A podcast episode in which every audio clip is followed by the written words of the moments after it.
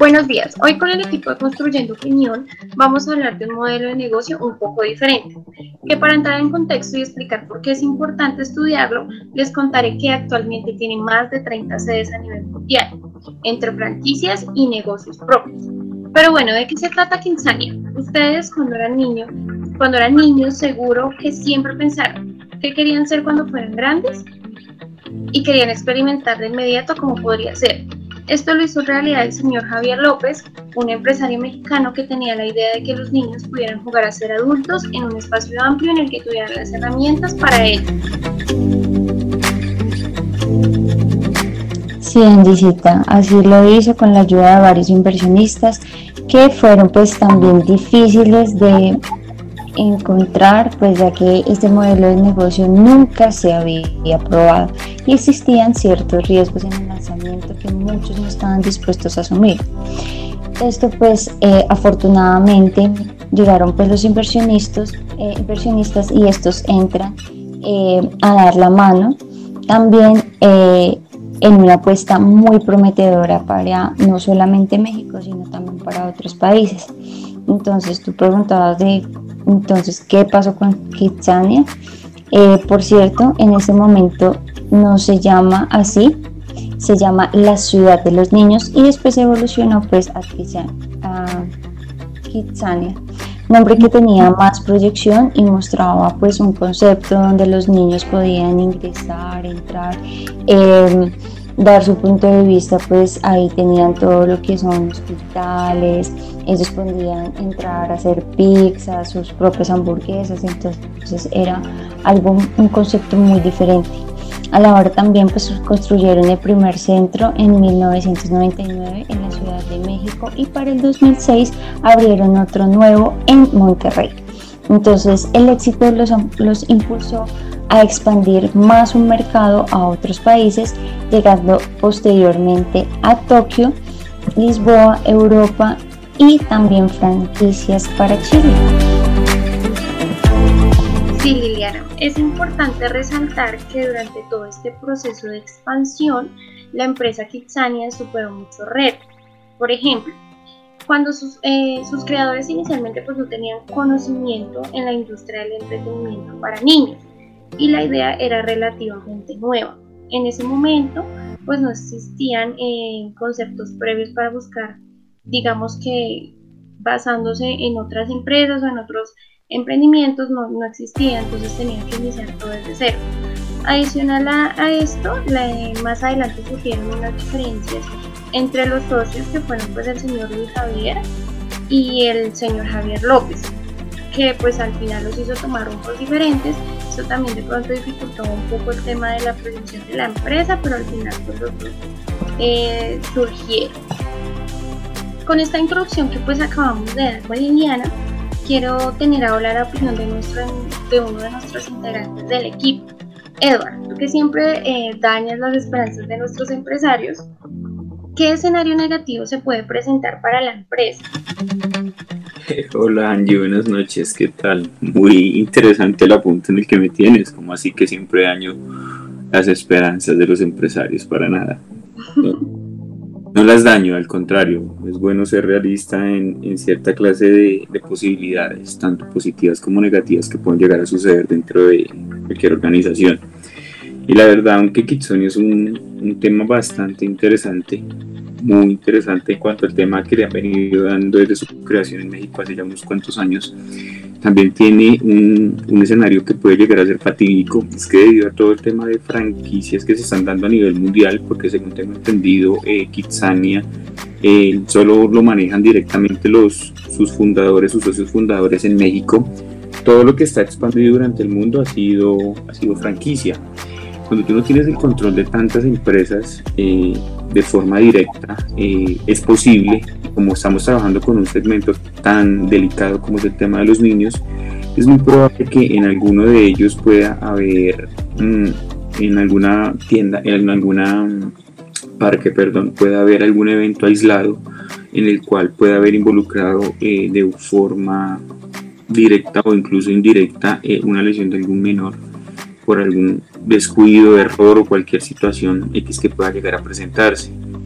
Esto puede llegar a ser muy contraproducente eh, debido a todo el proceso de expansión que está teniendo. Porque si se llega a presentar eh, esta clase de situaciones, los niños son los más cuidados por sus padres y por la sociedad en general, lo que puede traer ciertamente de que eh, el buen nombre y la reputación que tenga Kitsania claramente afectada. Entonces es algo que es muy difícil de controlar en su momento si llega a suceder, pero es algo que es muy claro en todo el proceso. Entonces es un escenario que deben tener en la consideración. Entonces, eh, pues si ya frente a ello, eh, podemos plantear también lo contrario, ¿no? Un escenario positivo.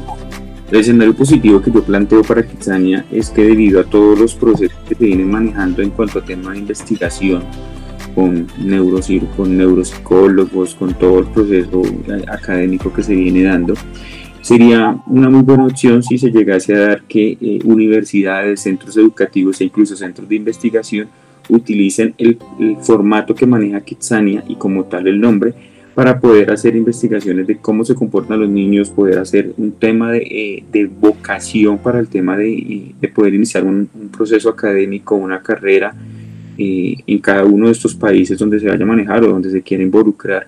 Entonces podría ser un, un, escenario bastante positivo de que no solamente se utilice como un tema de recreación, sino como un tema también 100% académico, 100% de investigación, que ayude a tomar a los niños decisiones, que ayude a las universidades a plantear escenarios y a plantear proyectos un poco más enfocados a los gustos y preferencias de los niños, que los niños claramente lleguen con un proceso mucho más sólido al momento de iniciar una etapa profesional en sus vidas. Bueno, y basándonos en lo que dice Edward, hay que resaltar la labor de los creadores, que fueron unos duros y pues unos muy, inteligentes en sus decisiones. Se basaron en las recomendaciones de expertos e hicieron un plan de resultados esperando en, en el poder incursionar en varios mercados.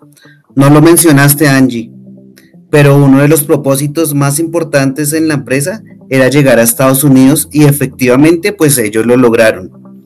Y pues también llegaron a otros países, eh, ampliaron todo el mercado.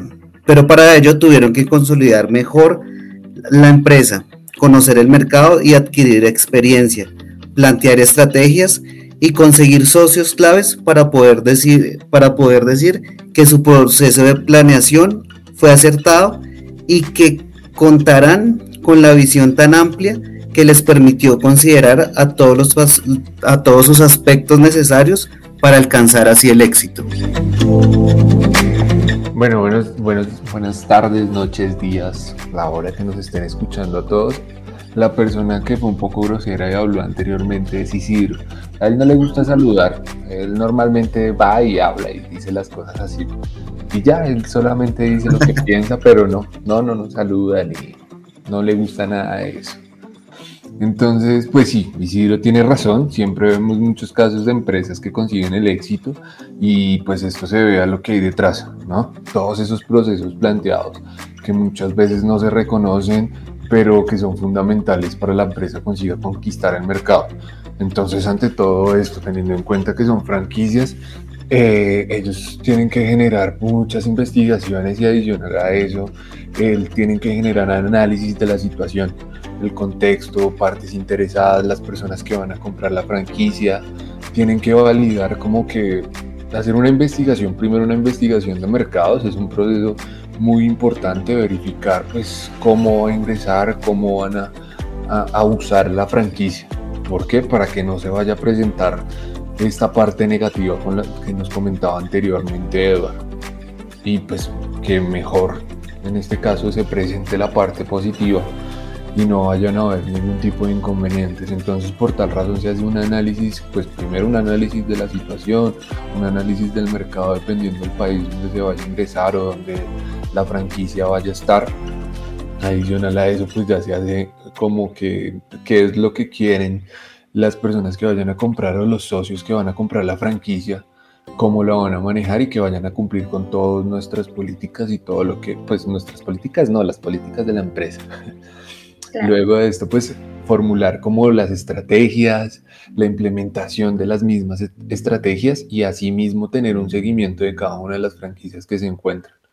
Porque ellos han sido muy viciosos en esto, por eso han tenido éxito, porque han ido detrás de cada una de las franquicias que tienen y han estado validando cada uno de estos procesos se estén cumpliendo a pie de la letra. Y que no vayan a ver como cosas adicionales sin que se hayan comentado anteriormente porque ellos tienen que cumplir con algunos requisitos. Y asimismo pues uno de estos procesos es el, el monitoreo y realizar los ajustes correspondientes en el cual pues no se vayan a presentar, como ya lo dije anteriormente, las cosas, las cosas negativas y entre una de ellas que es muy fuerte es la que nos, nos indicó Edward. Eso pues ese es como mi aporte y pues nuevamente pido excusas por, por el señor. Sí, él ya es viejito, entonces se le olvida, se le olvida saludar. Bueno, Cristian, no, pues muchas gracias por tu apunte. A Isidro también, la opinión de todos pues es considerada acá en este caso de Quinzania que, que, quisimos traer hoy eh, para nuestro programa, entonces pues espero que les haya sido de utilidad y espero que nos veamos entonces el día de mañana con otra nueva opinión acerca de otro caso empresarial. Entonces, eh, nos vemos mañana. Muchas gracias por compartir este espacio con nosotros. Eh, que estén muy bien. Chao, chao. Despídense todos. No sigan siendo groseros. Chao, chao, chao. Gracias, Andicito. Gracias a ti. Gracias a todos, igualmente. Gracias a todos, chao. Una feliz noche a todos los oyentes días, tardes.